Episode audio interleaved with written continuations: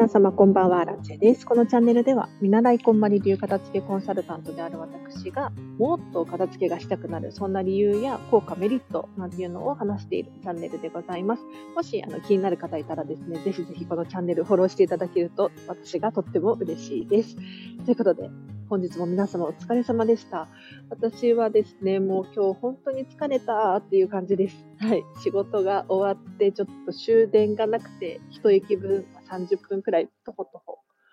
歩いて帰ってきました。はい。疲れたでも、あの、心地よい疲れですね。ということで今日のテーマなんですけれど、先に手放してから考えようというテーマで話していこうと思います。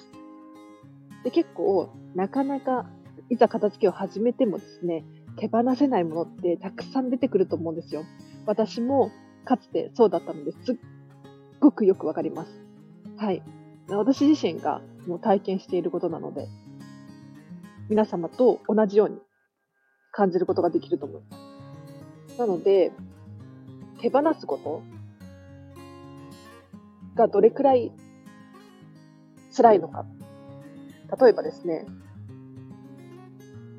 なかなか最後まで手放せなかったものというと、いつか使うかもしれないいうふうに思っていたものとか、まあ、ユニクロのヒートテックとかは、えっ、ー、と、寒くなったら着るからっていうふうな理由で手放せなかったですね。ただ、こういうものがですね、引き出しに入っている状態があまり心地よくなかったんです。私の場合。というのも、引き出しを開けた時にですね、すっごくお気に入りのお洋服が入ってるわけですよ。でその隣にユニクロの黒のヒートテックが入ってるっていう状態を見て、やっぱりね、どうしても心が動かなかったんですよね。で、私自身、どうしたら、どうしたのかっていうと、もう結論から言うとですね、先に手放してみました。これどんなものも言えることなんですけれど、とにかく先に一回手放してみるっていうのはおすすめです。でもちろん、あの、何でもかんでも手放せばいいっていうわけではないので、そこは、あの、常識の範囲で考えていただけたらなと思うんですが、これ手放したいなとか、これ手放した方がいいよなとか、でも必要なんだよねっていうものがあるんだとしたら、とりあえず一回手放してみましょう。で、手放した後に自分がどういうふうに思うのか、どういう気持ちになるのかっていうのを大切にしてあげてほしいんですね。で、私自身、このユニクロのヒートテックを手放した後、一体どうなったかというとですね、なければないでなんとかなるなっていうふうに思いました。で、これは、まあ、このユニクロのヒートテックに限った話ではなくって、結構片付けによっていろんなものを手放したんですけれど、なければないで代用が効くものっていうのがたくさんあるなっていうふうに気づきました。で、その機能性のシャツとかもそうなんですけれど、例えばそれがなければ重ね着すればいいとか、もっとたくさん運動すれば筋肉が鍛えられて体の中から暖かくなるみたいな、そういう考えにもなってですね、とりあえず手放してみる。で、手放した後に他に手段があるんじゃないかとか、他に代わりになるものがあるんじゃないかっていうふうにですね、どんどん発想をしていって変えていきました。で、他にもですね、これ応用したものがですね、化粧品がそうですね、私、化粧品を数えてみたんですけれど、4つしかなかったです。はい。で、この4つも、えっ、ー、と、アイシャドウ、あ4色入りのアイシャドウが1個と、アイライナーと、口紅が2色。これだけです。うん。で、これでどうやって化粧してるのかっていうと、アイシャドウの茶色の部分を使って眉毛を描いたりとか、口紅をチークの代わりに使ったりとか、そういう風に、もう、1個のものを何役にも使い回して使っています。で、こうすることによって、数が物の数を減らすことができますし、物の数を減らすことによって消耗するスピードが速いんですよ。これすごくおすすめで、化粧品とかってなかなか減らないですよね。で、その割には、例えば流行があったりとか、季節があったりとかするので、どんどん新しいものが欲しくなるですね。にもかかわらず、消耗するスピードが意外と遅いので、何年も、何年もこう使ってしまう。ただ、化粧品も新鮮なものを使いたいので、やはりと、ね、年をと、年を取っていく。時間が経つにつれて酸化していったりとか、品質も悪くなるので、それをお肌に塗るのってちょっと抵抗あるなと思ったので、一つのものをですね、何役にもこう、振り分けることによって消耗のスピードが上がってですね、すごくいつも新しいものが使えるななんて思っています。なので、この方法もおすすめです。要するにですね、先に物を手放したことによって、もしかしたらこれ、この使い道でいけるんじゃないかっていう発想が増えてくるんですよ。これ面白いことにですね、どんどん出てきます。なので、これ捨てたら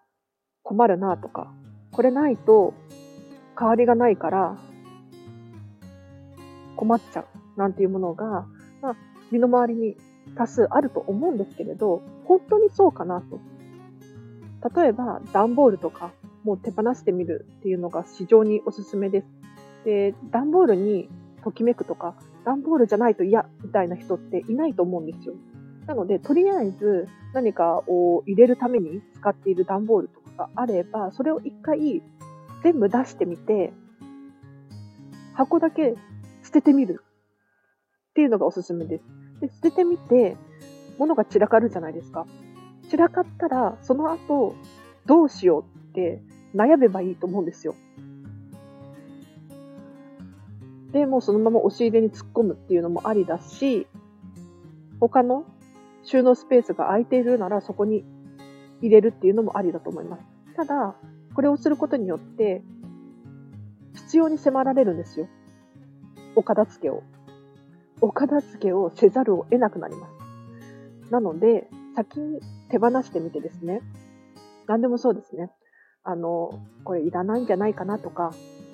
これって本当に必要なのかな手放したら意外となんとかなるかもしれない。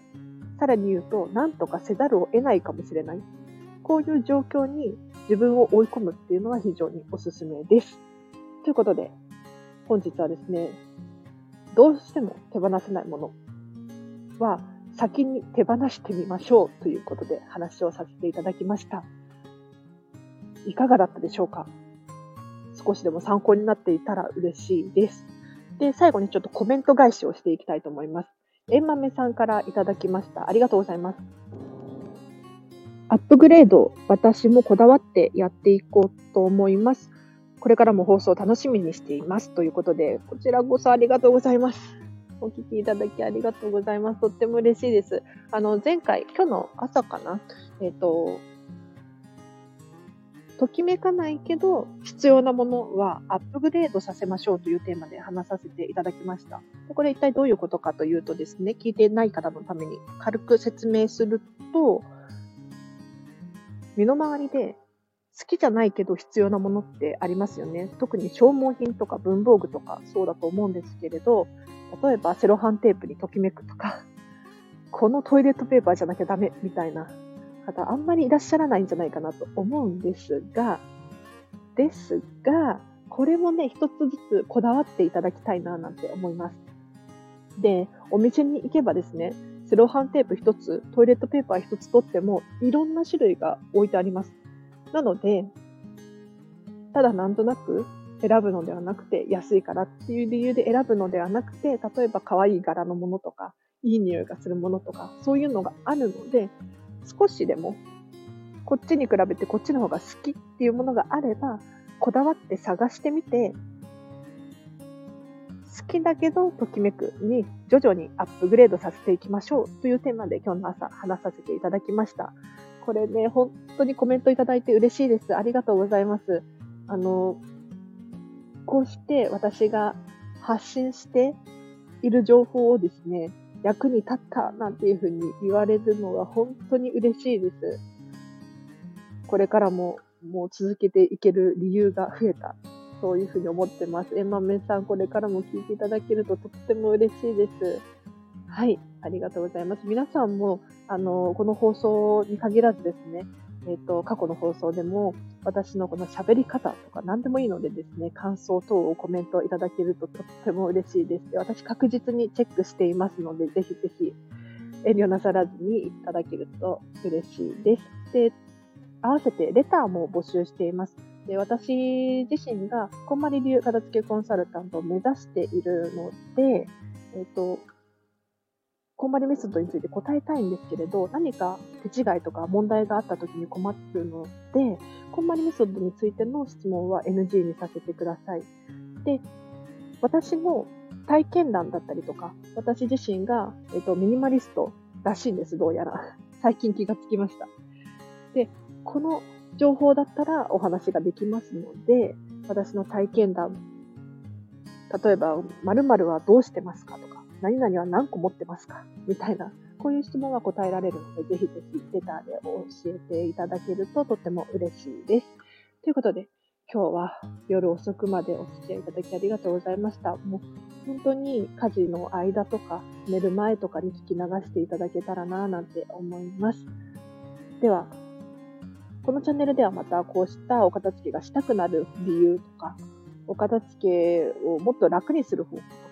そういう方法も喋っていこうと思っていますので、ぜひ気になる方いらっしゃいましたら、チャンネルフォローしていただいて、通常はですね、朝と夜の2回の放送をしていこうと思っていますので、また明日の朝かな？明日の朝できないかもしれないんですよね。というのも、実は明日私の働いてるお店にですね、飲食店です。に、こんまり流片付けコンサルタントの人とか、私みたいに見習いこんまり流片付けコンサルタントの人がですね、ランチをしに来るっていうふうに言っていたので、それをね、迎え入れる準備をしなければならないので、ちょっとバタバタしちゃって放送できなさそうかな、どうかな、お昼休みにな、もしかしたらできるかもしれないんですけれど、まあ、あの、ご期待ください。で、この、こんまりオフ会っていうのかな？ランチ会？で、何かもし面白い情報がゲットできたら、このチャンネルでシェアできたらいいななんて思います。では、それも期待していただいてですね。はい。皆様、今日もお聴きいただきありがとうございました。えっ、ー、と、明日もハッピーな一日を一緒に過ごしましょう。あらちでした。バイバイ。